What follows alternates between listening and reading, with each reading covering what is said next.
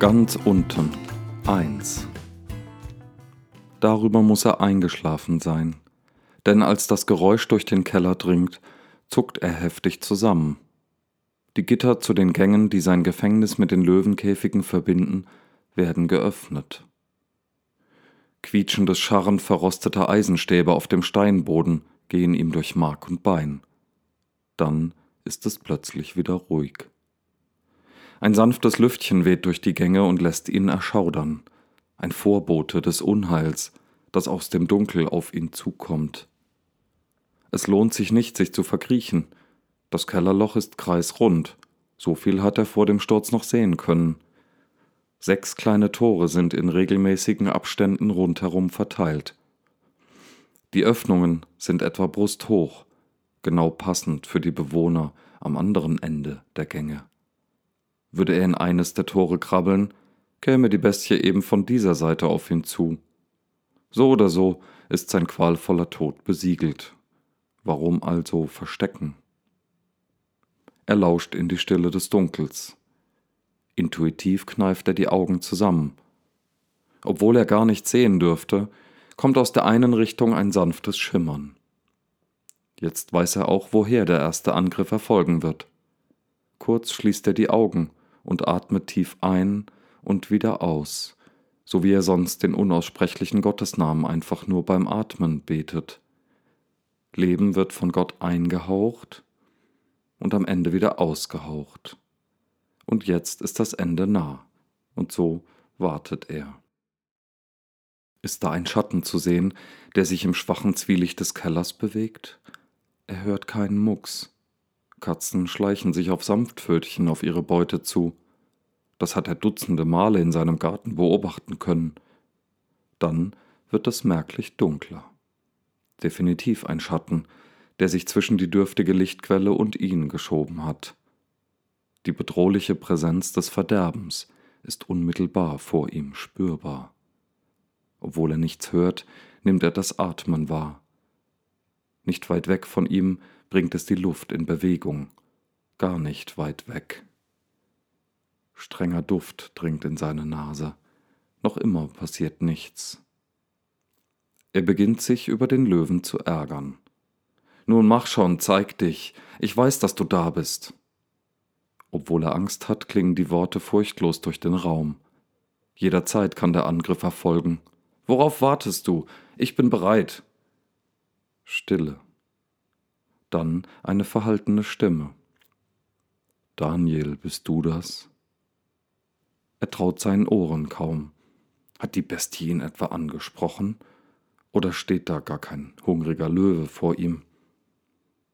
Wider alle Vernunft streckt er vorsichtig die Hand aus und zuckt sofort zurück, als er flauschige Haare ertastet.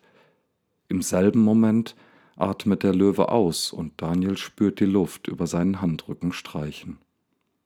Bist du das, Daniel? fragt die Stimme noch einmal. Sie klingt tief und voll, und obwohl Daniel im ersten Moment sogar angenehm von ihrem Klang berührt ist, dröhnt die Gewissheit in seinem Kopf. Da hat ein Löwe mit mir gesprochen. Quatsch, das kann doch gar nicht sein, denkt er irritiert und kneift die Augen zusammen. Doch als sein Gegenüber eine winzige Bewegung nach rechts macht, verschlägt es Daniel die Sprache. Eindeutig eine Löwenmähne, die sich von dem schwachen Schein des Gegenlichts abhebt.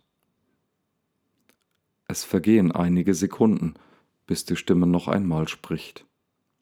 Ja doch, du bist es, mein Freund Daniel.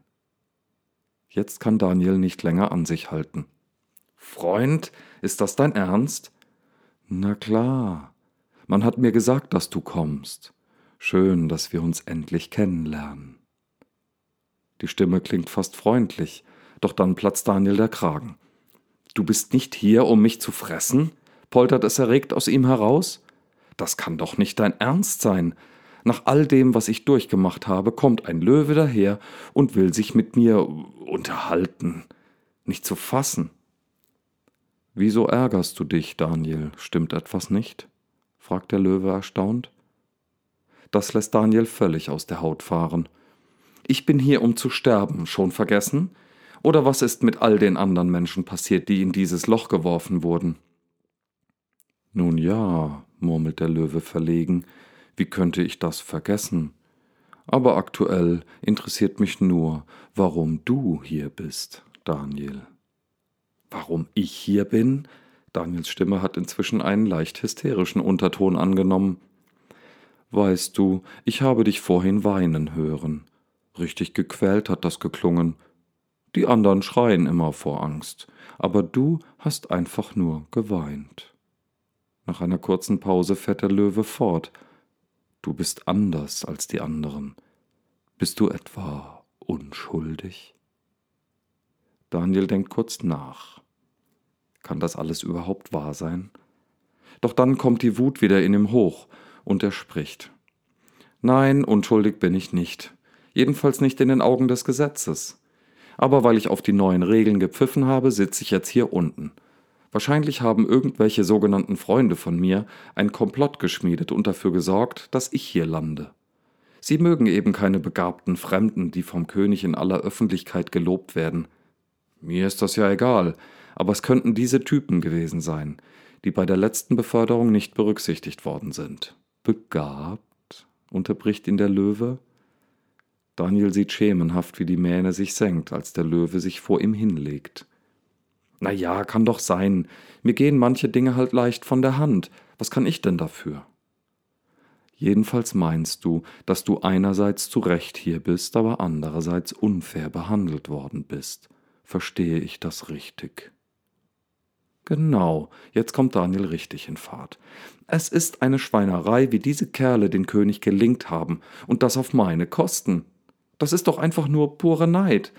Sie werden deswegen nicht besser beim König dastehen. Das Spiel wird er schon noch durchschauen. Du vertraust dem König? Daniel hält kurz inne. Ein Runzeln geht über seine Stirn, bevor er antwortet. Eigentlich schon. Aber als er sich von diesem Gesindel überzeugen ließ, hat er offensichtlich nicht an mich gedacht, dass ich dieses schwachsinnige Gesetz niemals einhalten würde. Er kennt mich eigentlich und weiß, dass ich niemals einen sterblichen Menschen anbeten würde. Weil du ein begabter Lieblingsbeamter bist, was? Sofern Löwen schmunzeln können, tut er's dieser hier ganz bestimmt. Der zynische Unterton ist unüberhörbar. Das bringt Daniel nun endgültig auf die Palme. Jetzt schreit er laut in die Stille des Kerkers. Es ist schlicht und einfach ungerecht, dass ein gottesfürchtiger und loyaler Mensch hier unten sitzen muss, während die niederträchtigen und dummen Leute weiter in Saus und Braus leben können. Dagegen müsste man mal ein Gesetz erlassen. Du meinst also, dass du besser bist als alle anderen dort oben? Nur weil du dich für gottesfürchtig und begabt hältst, sind deine eigenen Ideen im Moment wohl weniger dumm und niederträchtig. Die Stimme des Löwen klingt interessiert und ganz ernst. Daniel denkt eine Weile nach, bis er erschöpft die Schultern hängen lässt. Ich weiß nicht, was ich sagen soll. Dann sag einfach nichts. Doch, danke. Wofür? Dass ich an dir meine Wut auslassen durfte und dass du mir dafür noch nicht gleich den Kopf abgebissen hast. Noch nicht seufzt der Löwe suffisant. Offensichtlich musstest du diese Lektion noch lernen, bevor alles zu seinem geordneten Ende kommt. Daniel muss schlucken, als er das hört. Hatte er wirklich gedacht, den sprechenden Löwen beschwichtigen zu können? Und das mit seinem Zorn auf die Leute, denen er die Verurteilung zu verdanken hat? Wie ein Trottel steht er da, im Angesicht des Todes mit dem Vollstrecker verhandeln wollen, was für ein absurder Gedanke. Er wischt sich den Schweiß vom Kopf, der im Eifer des Gefechts auf die Stirn getreten war. Wie heißt du eigentlich? Oder hast du keinen Namen? Ich heiße Streit, antwortet der Löwe mit sanfter Stimme. Wir haben alle Namen. Ihr alle? Wir alle, bestätigt der Löwe namens Streit gelassen und schon erklingt wieder das unsäglich schrille Geräusch von Eisen auf Stein, als die nächste Gittertür geöffnet wird. Das war ganz unten erstes Kapitel von Daniel Meisinger. Fortsetzung folgt.